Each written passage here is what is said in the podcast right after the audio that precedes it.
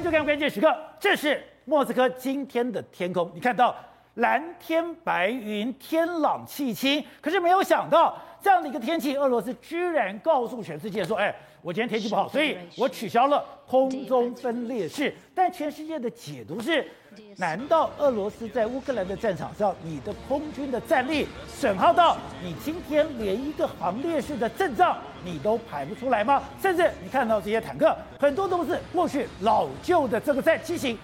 有人讲说，他现在 T 八零本来是他过去最骄傲的坦克，甚至他最强的第四坦克军。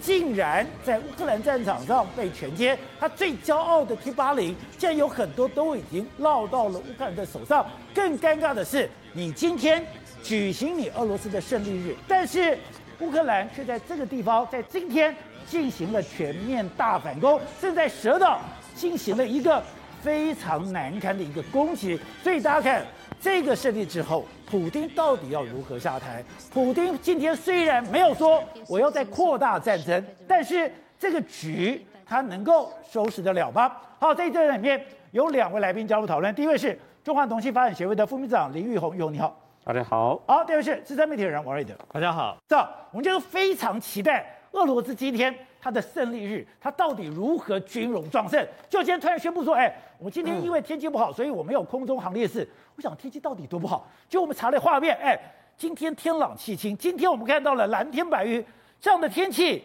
你居然不飞了？不飞是你真的不能不飞，还是说你在乌克兰的战场上消耗到你连阵仗都排不出来了？对，因为今天大家都在看呢，你的胜利日要怎么办？可是有一件事让大家吓，对，真的是跌破了眼镜，是什么东西呢？哎，空中阅兵取消啊，一架战斗机都没有。那空中阅兵取消原因，他们说什么？今天天气不好。气候不佳，可是我们看这画面，就是今天今天他们做红场阅兵的画面哦。你看没有下雨，对不对？对啊。地板上一滴水都没有，对不对？然后呢，我们看这画面，你看是有拍到高空的哦。你虽然不敢说万里无云啊，可是哎，这个这个天气也是很适合飞行的啊，也是这个晴空啊。可是为什么没有飞机啊？是不是因为因为他们一直有个习俗，今天是抗战胜利几周年？就要排几架飞机，今年是七十七周年，要有七十七架飞机。对，这七十七架你总不能来个米格吧，对不对？你至少要苏三四、苏三五嘛，对不对？像样的飞机排不出来了。对，你当然，你当然，你弄米格硬凑当然是可以，可问题是你如果要苏三十四、苏三五凑不出七十七架的话，不如取消嘛。所以这个东西哦，是让我们怀疑第一个问题是你的空军到底还在不在？你的空优还行不行？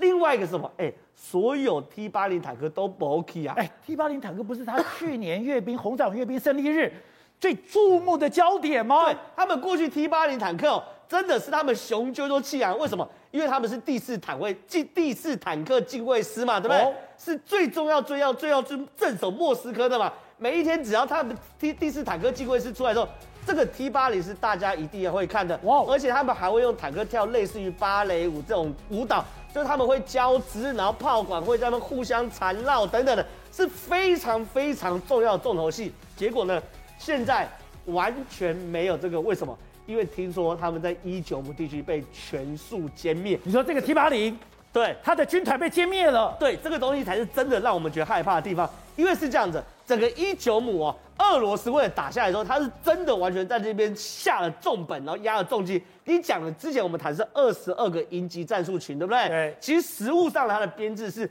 第一个第四坦克师，第二个第四十七坦克师，还有第三摩布师跟空降一零六师，都是最精锐的。里面整个编制大概有五百辆坦克，再加上一千辆的各式火炮.然后再加上背后的这个所谓增援的不这个运兵车，对，还有后面的这个这个运输车。结果呢，现在最新的状况告诉我们，第四近卫坦克师现在。在这边全部被歼灭，为什么我们这全部被歼灭？说第四，你刚刚讲第四坦克师，他是非常强，他已经是莫斯科的续位续师，这么强的，然后全部都被歼灭。为什么我们敢这样讲，全部被歼灭？因为我们现在看到是非常多这个 T 八零 U 的坦克哦，对，然后上面都写 Z，对不对？可是你看哦，上面坐的人全是乌克兰的大兵呐、啊，他们第四坦克师的人哦，有几个迹象。第一件事情是我们看到 T 八零 U，因为其他俄罗斯军队是没有的。现在已经一大堆 T 八零 U 被乌克兰拿拿过来哦，反过来打俄罗斯，这是一个。另外一个，我们看到他的所有的资讯告诉我们说，其中里面有一个战斗群哦，它大概有五十一辆的 T 八零 U，这五十一辆的 T 八零 U 发生什么事情？十一辆被摧毁，你觉得还好对不对？可另外四十辆全部是放弃被缴获，所以你知道这是什么叫做被歼灭？这就要被歼灭，就是说我没有胆量跟你打下来，我有五十几架战的的坦克，可是我只有十几架被摧毁的时候，我士气就没有，我就丢在这边。所以这个本来是俄罗斯的骄傲，是他们坦克军的最强主力，而且。可以在广场上跳 Tango 的，对，居然都没有虏获了，对，全部被虏获。然后另外一个第四坦克师的第十三坦克团的团长，后来被发现什么，在这个团这边轻生自杀。为什么会轻生？因为呢，前面坦克不是被那被打掉嘛？对不对？那个坦克团的第十三坦克团团长在后方嘛，要求他增援坦克，就他去仓库一看，既然只有十趴的坦克是可以用的，另外九十趴全部哦。里面的零件被卖掉，卖掉，卖被卖掉，那金属啊、贵金属啊、晶片全部卖被被被卖掉，所以他没有办法承受，他就轻生就死。所以后来才说，整个第四近卫坦克师哦，完全被歼灭，而且更惨是他们这个这一位呢，是他们所谓的坦克大赛的战绩之王哦。这个战绩之王呢，过去哦，在战车两项等于是哦。俄罗斯军方的冬季奥运哦，然后呢，在这种战绩两项哦，他每一届他都拿冠军，结果现在被人家发现他遗体已经运回俄罗斯了，所以他这个是兵王哦，在了，你看他拿了这个，你现在看到这个画面，对就是他的拿手，他可以在时速八十公里在行进的时候开始射击，而且。他百发百中，他叫做越野滑雪射击竞赛。然后这个人呢，就是负责去做越野滑雪过程中呢去做射击的动作。然后这个人呢，百发百中。你看哦，他被封为是这个第一年的第一炮手。然后你看哦，他这边哦，哎，是他夺奖画面这个。然后呢，现在呢，竟然被发现说他的遗体运回莫斯科，所以就知道说这个真的是全军覆没。哎。当时绍伊古还曾经表扬过他，对，还表扬过他。然后你你你你不要讲说他身材没有很高大，你要知道在坦克里面是非常非常矮小的。对，你又做炮手的话，其实你太高大反而不适合去做瞄准。可是呢，连如此战绩高超的兵王，现在已经整个遗体被运回去。你就知道他们哦是真的在一九，这也太惨烈了吧？对，在一九姆这边是遇到非常非常大的危机。另外是哈尔科夫的部分，哈尔科夫为什么俄罗斯遇到非常非常大的危机？因为美国给乌克兰的 M 拐拐拐的重炮，现在全部摆在哈尔科夫，他就是要目标在短时间之内收回哈呃收复回哈尔科夫之后，哎，这个是第一次哦拍到美国 M 拐拐拐的榴弹炮在乌克兰战场中被发射的画面。这是拐拐拐，对，这个在乌克兰前线，对，这在乌东，这在哈尔科夫。我们之前给大家看都是示意画面啊，就是以前 M 拐拐拐的示意画面，可是终于哦，终于到今天有新的画面给大家看到，就是 M 拐拐拐。确实在乌克兰发射的画面被我们看到。好，这个发射的画面至于会发生什么事？我们看到非常多俄罗斯的装甲车在四十公里开外，对，莫名其妙就被袭击掉。四公里非常非常的远。你说这一排，这个是他的战车群，这个是他的营级战斗群，就没想到我在这边休养整补的时候，全部都被炸了。哎，这些这个是一个非常 非常俄罗斯的阵地啊。这个俄罗斯的阵，对，这个俄罗斯的阵地其实前面是有非常多的壕沟。跟沙包的，而且呢，他们也是认为自己是处于一个非常安全的状态。然后你看很多坦克里面呢是处于熄火的，而且你看一个坦克跟一个坦克中间哦，它外面是有挖壕土，然后坦克是在壕沟中间，你看有没有？对耶，坦克是在壕沟中间里面，等于是像停车格一样，一个一个被停好了。所以至少对他们来说，这是一个非常安全。哎，就像我们步兵有伞兵坑，对，现在这个装甲。我也有这个装甲的伪装坑，你看，对，你看旁边，他把它挖在里面呢。对，他们把它挖在里面，所以表示他们是认为自己是处于一个相对安全的。可是问题是哦，你看在无人机跟 M 拐拐，M 拐拐拐被称之为战场狙击手。战场狙击手这样的状况下，是不是一台一台把你全部都端掉？所以这些事情才让我们发现说，现在整个哈尔科夫州导播我们带回来啊，不要认为哈尔科夫州拿不回来，现在整个哈尔科夫州已经全部一大半都变成蓝色的，对，一大半变成都是蓝色的时候，接下来就要进攻别尔哥罗德，那进攻别尔哥罗德就变成乌克兰入侵俄罗斯，俄罗斯在别尔哥罗德的白色之城。前线补给基地如果也被端掉的话，哎，俄罗斯这时候退撤退边疆一百公里啊。所以说，如果过去那是一个二 D 的战争的时候，我从平原上看，哎，你前面其实都有土墙，都有主对主角，你等于说你有隐蔽隐蔽。可是我是三 D 的视野的时候，你就躲无可躲了，藏无可藏了。这，这就是所谓的上帝视角，因为我们都知道，如果是二 D 战争的话，我就要拿着。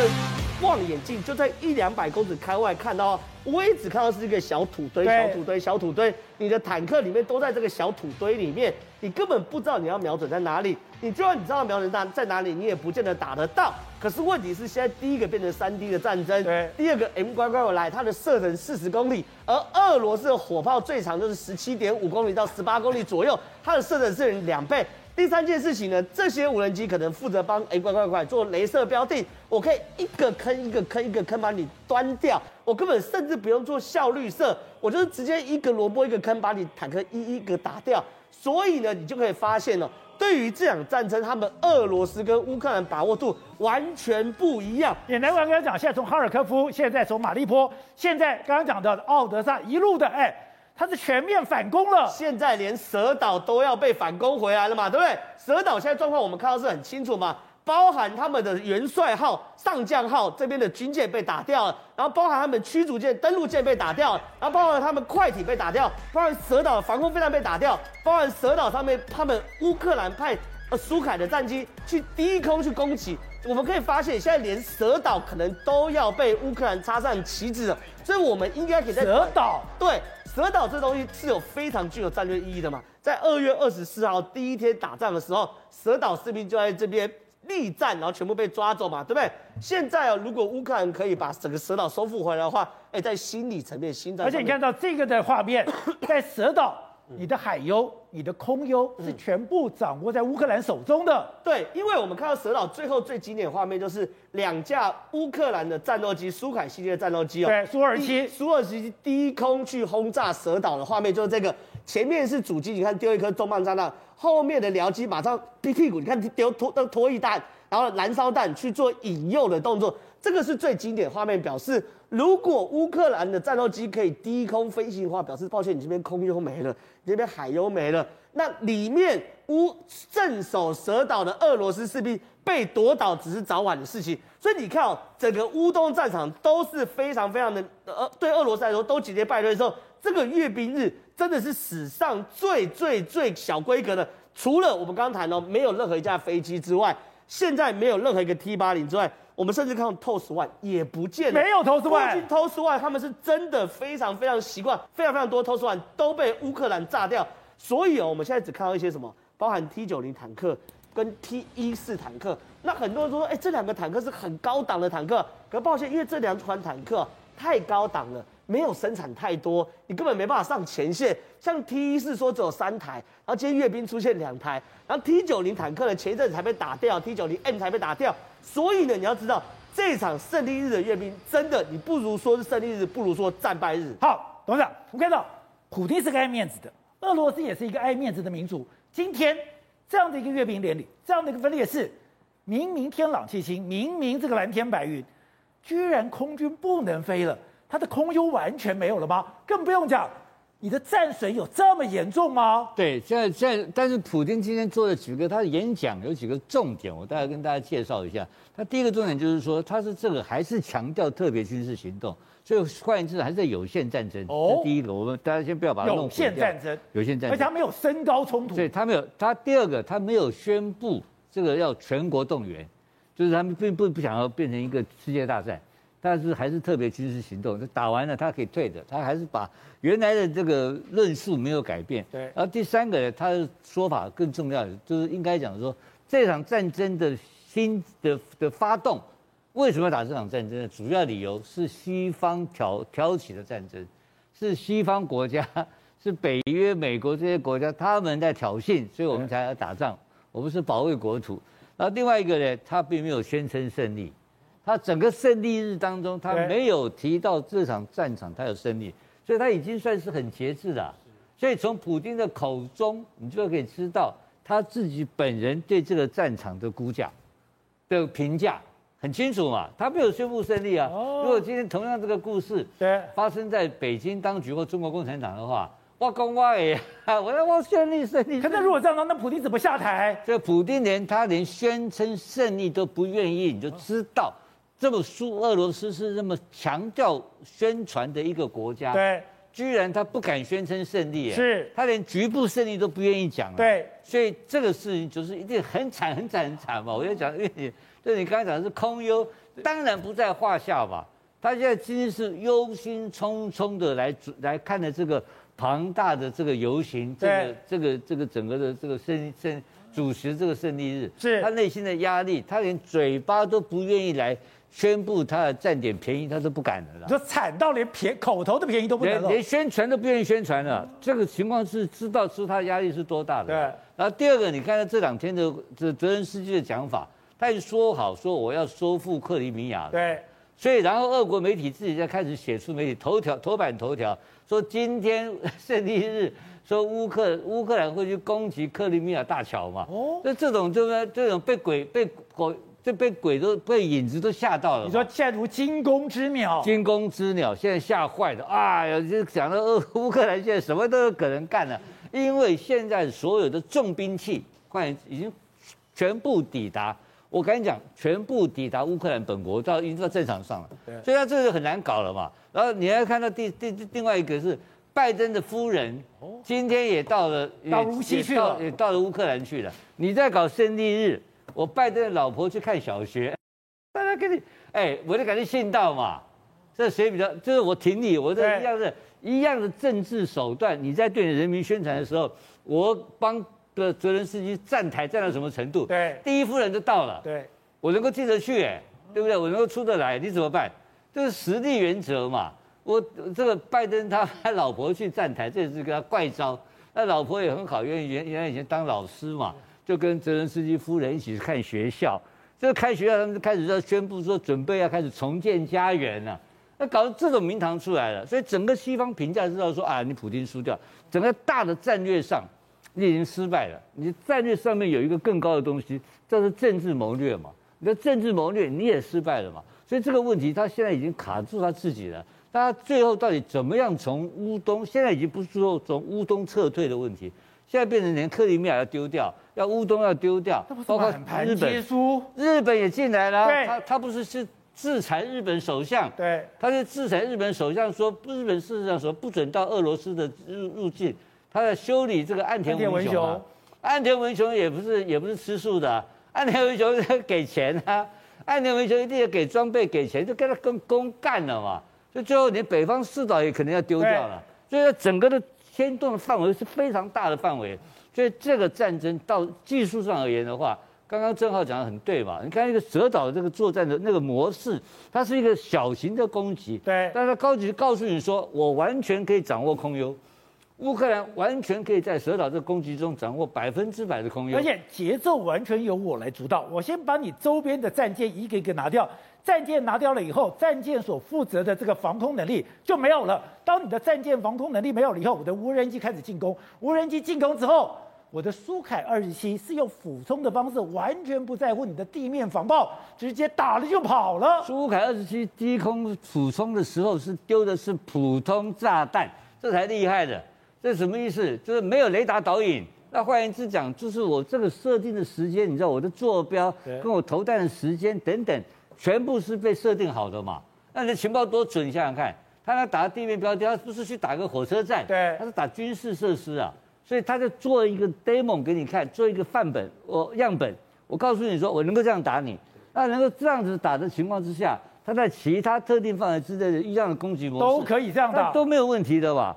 对不对？所以这个情况之下的，它的地面部队的大型的这种装甲车跟火炮部队，是必然如没有空优掩护之下的话，会变成处于一个挨打的局面。这个情况之下，下面就会败兵，兵败如山倒。好，瑞德，我们刚刚讲到俄罗斯战斗民族，可是我们现在看到了一个乌克兰训练他的新兵，他的新兵训练也是真枪实弹的。对，没错。那么我们这个战争打到现在七十几天，你会觉得哎奇怪。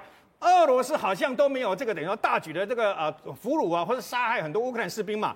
而乌克兰士兵这是用那俘虏而来的俄罗斯的相关的这个装甲车啊，训练什么？训练这个呃呃乌克兰的相关的士兵，遇到这样的一个状况下，你要啊先辅导啊，先卧倒了以后呢，然后等他的坦克过去了以后，你再从后面丢击相关的个炸弹，包括汽油弹等等，训练胆识啊，在战场上呢，遇到什么样的状况，你没办法逃，没办法躲的时候，你看那些乌克兰的士兵排成一列，我跟我讲，大家会觉得说，我万一如果这样子碾到会怎么样？你们放心，不会。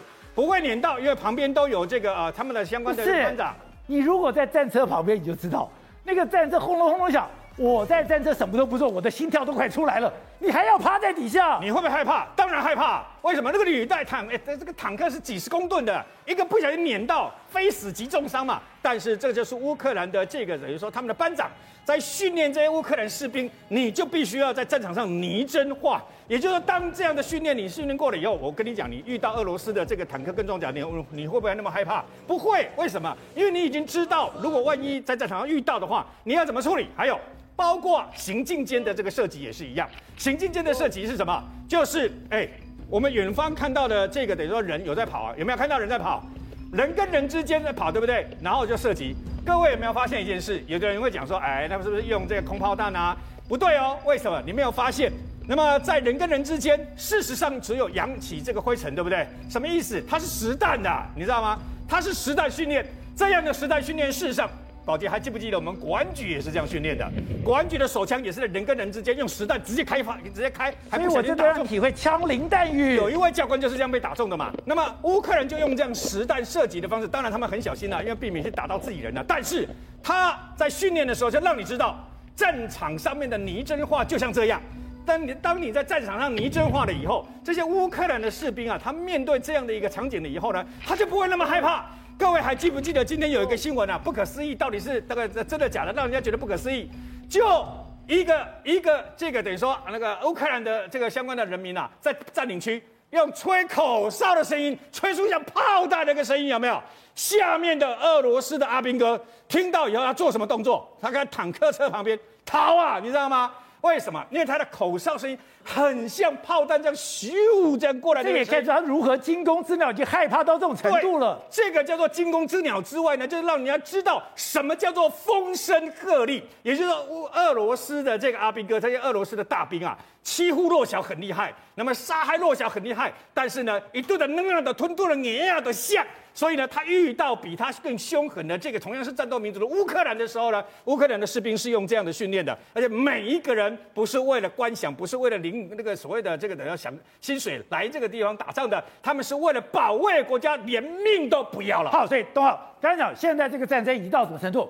我互相的破坏对方的后勤补给，而且就像刚刚董事长讲的，今天让全世界最惊讶的是，乌克兰去演绎了一个非常完美的。攻击蛇岛，我这种攻击就代表我的空优跟海优完全都在我的手上。没错，而且你知道蛇岛是离奥德萨比较远的地方。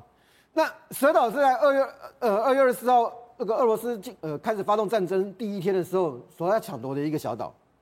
可是这个这件事情居然让乌克兰军方重新演一次给你看。这一次是什么？他让两个苏凯二十七低空飞过轰炸蛇岛上面的设施，攻守逆转。而且这就是告诉你，在你在普京你在办五月五月九号胜利的时候呢，我展现我的实力，不只是制空、制海，全部都被乌乌克兰拿过来。他故意选在胜利日来表演这个东西。当然，因为蛇岛那个时候就是这个普普普丁发动战争第一个象征嘛。对。可是更大的关键是出在什么地方？是在整个战场上你看不到的那些铁路。我乱讲啊，其实有兴趣的铁路，铁路对，有兴趣的朋友你可以去看一下德国之声哈。因为啊，铁路对于俄罗斯跟乌克兰还有白俄罗斯来讲会非常重要。像乌克兰，它不只是粮食的产区、产地、产重要的生产国，它也是在苏联时代最重要的军工混合体。这个地方你想过的，像中国的航空母舰是在这边建造的，瓦格良号。你像所有的呃俄罗斯重要的这个重型的这个货的这个这个呃货机，最全世界最大货机在这边的。然后你战车过去也在这地方，这个地方有欧洲最大的这个这个钢铁厂亚速钢铁厂，这些东西你不可能透过公路，它一定透过铁路。你慢慢的回想，在战争发生这初期，俄罗斯做什么？控制铁路。我控制了铁路之后，我从我从白俄罗斯从俄罗斯的军队就可以源源不断的进来。那个时候，乌克兰军方做了什么事情？破坏铁路，破坏桥梁。尤其我们记不记得那个时候有很多画面是什么？是乌克兰的军人引爆炸弹，把把桥梁，这个桥梁不只是铁路的桥梁，包括公路的桥梁全部炸毁，什么？拦阻俄罗斯坦克部队的前进。所以那个时候一在用天气，沼泽泥泞。逼着俄罗斯的坦克必须要走公路，走公路穿到后面的时候开始干嘛？被刺针飞弹、被被标枪这些这些反反弹反坦克飞弹给击坏。战争一直拖到今天开始逆转，逆转到这边为什么铁路还很重要？乌克兰的反击不是只有在乌克兰境内哦，包括俄国的腹地都开始被破坏，破坏破坏它。不只是破，它破坏这个俄罗斯的这个铁路系统，还要破坏它公路系统。铁路破坏了，俄罗俄罗斯就必须要靠公路做补给。最简单一个地方，特维尔，特维尔这个地方，现在乌克兰已经反过去跑到俄罗斯境内去破坏他的铁公路，因为俄罗斯在这段时间，它的境内有太多很奇怪的爆炸案。我相信你特别看到这个特维尔哈，特维尔不是不是乌克兰的境内，它其实是在乌克在在俄罗斯境内。它甚至要比白俄罗斯还要在上面一点，这样子个地方有三十几辆的的卡车，对，一夜之间全部被破坏掉。三十几辆卡车在放在那边干嘛？它距离边境有一段距离哦，它代表代表什么？运输。那为什么你会你会？所以它不是在比尔哥罗德这个地方我进行破坏，让你的后勤补给不能进行。我连在北方连接近白俄罗斯的特维尔市。你有可能从这个地方进行补给，我也把你炸掉。就表示说，他一直在往俄罗斯的内地、往你的腹地之间去做破坏。我不准破坏你的铁，破坏铁路，控制铁路，我也要破坏你的货、你的公路、公路运输的地方。这样子的一个状况之下，俄罗斯在乌东的这些部队会产生一个问题：我的粮食、我的油料、我的补给，你会很难动弹。这个某一个角度，也许可以解释一件事情，就是我们看到这个 M 拐拐拐。的轰的的这个榴弹炮的攻击，对你，你连俄罗斯的不，你连俄罗斯国防部都没有公布我的反击。榴弹炮不是新武器，在传统武器，我被打了，我总该反击一下给全世界看吧？没有办法反击，我们没有在俄罗斯的国防部里面找到这样子的影片，他没有反击，为什么？他会没有弹药吗？不是，可是呢，有合理的解释，就是他补给不上来，万一我打完了。万一我的炮炮弹打完了，我后面就真的都没有了。也就是说，在这场战争的后期，再过来，你会看到一件事情：控制铁路、破坏铁路，是双方的一个争夺战。这个代表了什么？当俄乌克兰在破坏俄罗斯的铁路系统的时候，或者是俄军控制的铁路系统的时候，就是他开始准备做反击。他要反击，所以我要破坏你，让你无法获获得补给。好，体育，树倒猢狲散，墙倒众人推。其实我最惊讶的是，本来在哈萨克内乱的时候，俄罗斯是第一个进去的，我完全支持现在的总统。就现在这个总统，第一个我已经把俄罗斯丢包，第二个是他最近拼命在欧洲来往。没错，这个哈萨克 是经典的案例哦。为什么？因为上一次看到哈萨克内乱的时候，是俄罗斯出空降师去帮他平乱的嘛。但是没想到战争发生之后，他没有在俄罗斯这边哦。他的副外长哦，现在最近来讲跑哪些国家？奥地利、匈牙利、立陶宛还波兰，你特别跑立陶宛、波兰干什么？这些就是俄罗斯想要入侵的国家，不是吗？而且在大后方源源不断的提供这个武器给乌克兰啊，所以这个哈萨克的副外长他讲一句话啊。他说什么？我们乌赫哈萨克不想被关到铁幕的后面。铁幕后面，他们用铁幕来形容这事情啊，代表说谁站在俄罗斯，谁就是铁幕后面。对，没有，就是说代表说不要跟俄罗斯挂在一起，以免被西方经济制裁的时候也制裁到我。所以你看到，其实美国是有给哈萨克豁免权的哦。所以你看到俄罗斯干什么事情？俄罗斯把那个哈萨克输往黑海的那个油管啊，说什么？把它弄破，把它破坏掉，弄破。对，但是他说什么是天后因素，天后因素做的，不敢自己承认。但是代表什么意思？哈萨克根本就没有站在这个俄罗斯这边嘛。那除了这个东西之外呢？美国现在竟然哦，美国驻哈萨克大使馆宣布了，说要帮他们代训相关的军军事的，包含提供什么的那个无人机的渡鸦式的无人机的这样的训练哈，也是一样仿照乌克兰的模式，现在也复制到哈萨克这个地方了。所以你看到哈萨克更重要哦，因为它。刚好在中国跟俄罗斯中间的一个重要节点，所以你看到这个中国应该有会皮皮刷才对。怎么这这么讲呢？因为哈萨克本身来讲，它的这个。资源非常雄厚，它足以可以取代，因为它比乌克兰还要更更因为更它有天然气，它有石油，是它有非常强的能源，是还有更有重要的金属矿产。对那以前来讲的话，它是采取这个前总统采取平衡外交，所以它慢慢的已经开始哈，已经去俄罗斯化了。所以虽然俄罗斯这一次有出兵协助他平乱没有错，但是事实上他考虑到自己的国家利益，会跟美国西方国家站在一起。好，所以瑞德，《纽约时报》那篇是真的，这次俄乌的战争。台湾以后，我们已经是贱猪了，还要变成贱猪中的贱猪吗？我、哦、必须这样讲。那么在今天传出一个新的消息嘛，那么 MH 六零二也就是我们要新买的这个反潜直升机十二架，三百四十亿，美国政府倾向不卖，哦、你知道吗？他不卖的理由，他很简单，听起来好像很对。为什么？他一直拒绝卖给台湾啦，不是第一次用这个理由，说要发展所谓的不对称的军力嘛。这一句话听起来很熟。为什么？因为在这一次俄罗斯跟乌克兰战争里面，你可以发现，他的什么 T 拐两、什么 T 九零 M 呐，什么全部遇到标枪飞弹就开就开花，对不对？对，然后呢，他的这个打这个飞机低飞的飞机啦，还是这个等于直升机都被那个标那个直升飞弹打下来嘛。重点是这样是没有错，可问题是，那你美国就要给我们足够的相关的不对称武力呀、啊。刚刚庭辉讲的非常好，为什么呢？美国拜登政府在这边讲，他们你不能只出一张嘴。虽然现在是四十年来台湾跟美国关系最好的时候，这是我们这个等于承认的，而美国一再发表这个支持台湾，但你给的武器不够好啊。我为什么这样讲？他这次把这个反潜直升机，我告诉你啊，这个反潜直升机，我们的 S 拐洞 C 反潜直升机三十年了，台湾最重要的不在反潜，为什么？又讲白了啦。中共要攻打台湾，我们根本你的反潜锁他的城池，你锁不住嘛？你是帮美军在过反潜的了。我讲坦白的，他连这个都不卖给你。那除此之外呢？好，你要卖我这个等于说呃不对称军力里面比较棒的东西呀、啊。他们要的是什么？他卖给我们的是防空跟反舰的鱼叉飞弹。各位，你知不知道那四百这个的四百枚的鱼叉飞弹还不够吗？花那么多钱买你四百枚鱼叉飞弹还不够吗？鱼叉飞弹美国给我们他们的军事 GPS 啊，这非常的棒。但问题是我们够了。我们要的是别的武器嘛？哦、我们要的是更棒、更好的武器。你你知不知道这次的战争，除了 M 幺洞九 A 六，不是要延到二零二六年吗？那帕拉丁四十辆可能不卖给我们呢？你可能到到时候因为来不及，你知道？更奇怪的是，厂商说他可以做，你美国政府说啊，可能会要延到二零二六年，是不是要用买其他东西？好，如果你美国政府跟美军真的有捍卫台湾、捍卫所谓的台湾海峡的这个决心，对不对？卖我们三个东西就好了。